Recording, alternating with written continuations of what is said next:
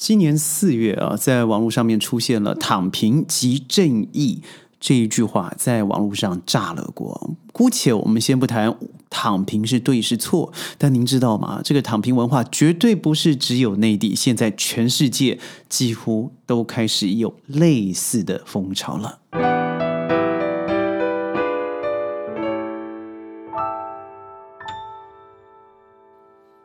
欢迎各位加入今天的宣讲会，我是轩。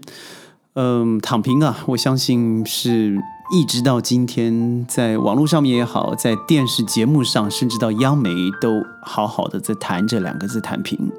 躺平的文化是什么？就是嗯，如果我现在在公司努力的工作，拼了命去付出，但是我拼了半天。你发现人家的薪资总在你的两倍以上，看看网络上面的这些女神男神们，他们的收收入都是以百万起跳，在这个高房价、贵医疗、娶不起老婆的时代上面，这一堆的应该是原罪吧，已经把现在想要努力向上的年轻人压得动弹不得，加上现在的网络乱象，很多。看起来好像轻松赚钱的人，事实上背后他是以水深火热的生活在刺激网络上的流量，但是我们看不到啊。就像那些嗯，不用正义的方式拿到金钱的呃官僚，或者是看到人家在飞机上面吃着龙虾鲍鱼，再看看自己啊，好像三餐不济，想要有点奢侈品都得缩衣节食。这样的结果当然就是觉得，哎呀，我怎么努力，在内卷之下的环境，我还不是一样拼不出来什么？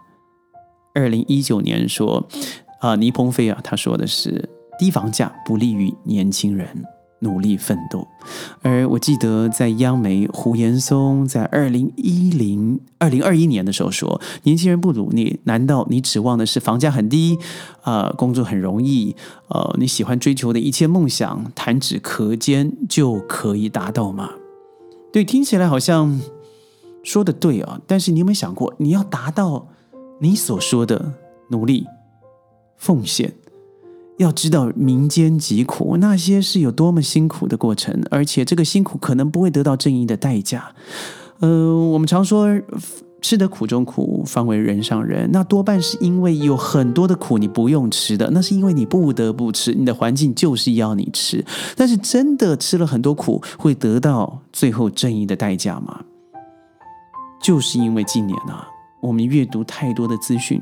得到太多的呃故事也好，现在的新闻报道也好，或者是追星啦啊，世界正义啦，地缘政治啦，你发现原来你努力付出，不见得会得到嗯一个好的结果。譬如说，现在二零一零年出生的孩子，二零二零年出生的孩子，在二零三零四零年，因为通货膨胀或者是彼此之间的竞争加剧之后，他要负担的是百分之四十五以上的房价。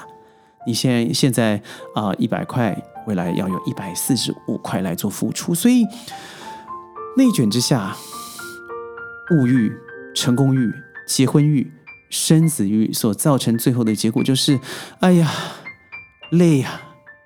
我还不如开始远离这些时尚了、金钱了、恋爱了。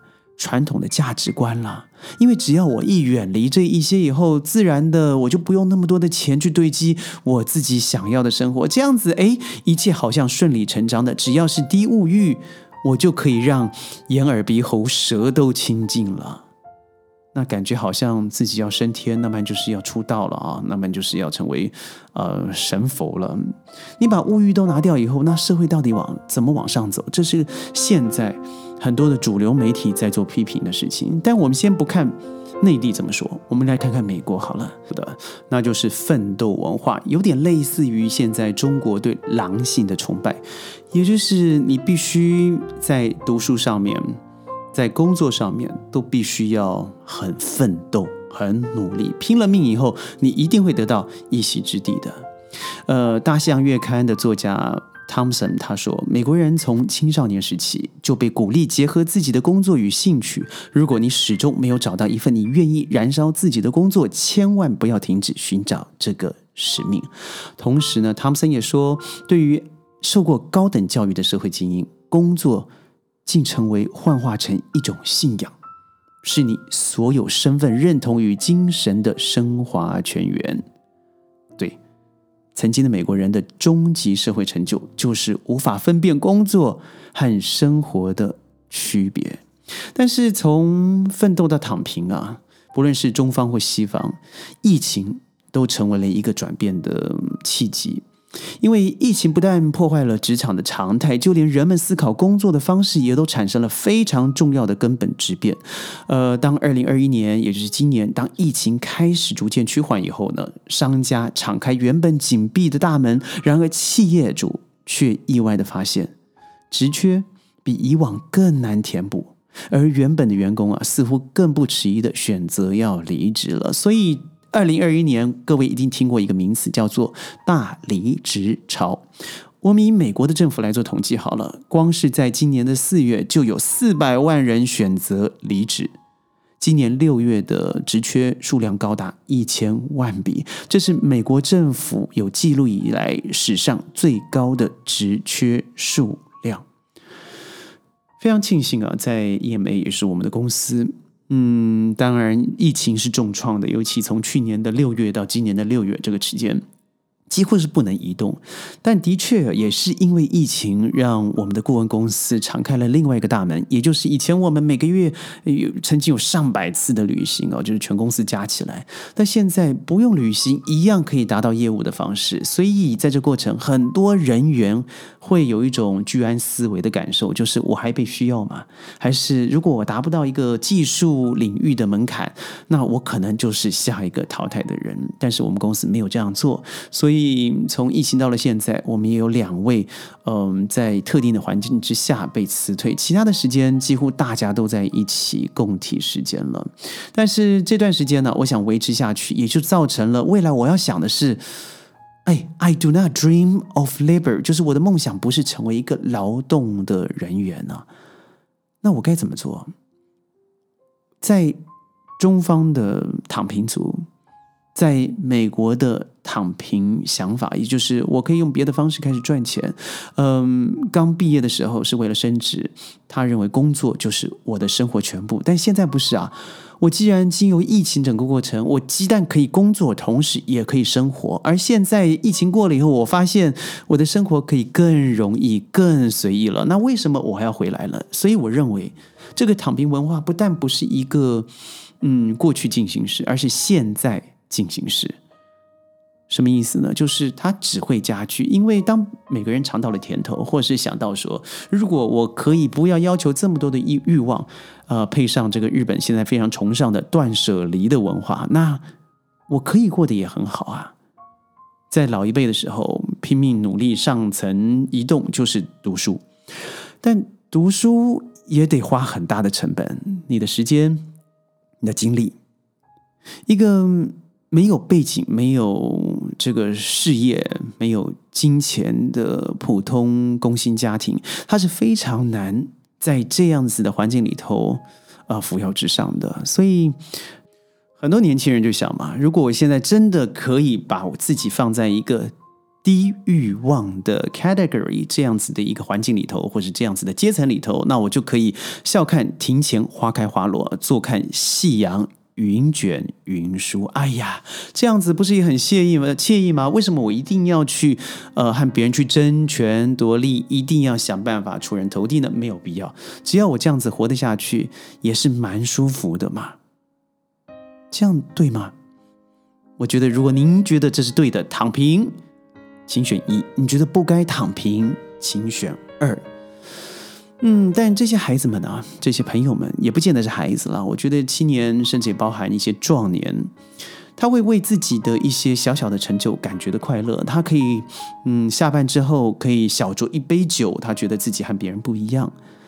他觉得如果这样子换来的是可以不用在职场上面尔虞我诈，那我觉得不错。可以开一个珍珠奶茶店，哎，也不错。我可以嗯卖个小手机，网络上开个小小电商，那也是不错的。但在你批评他对与错之前，你有没有想过，任何的代价都是由付出以后所得到的，也就是你应该有一个相对的付出。即使你有相对的付出，你就不应该去批评别人。哎呀，你这样躺平是错的。所以我觉得这应该是看你在哪一个位置，在看哪一件事情。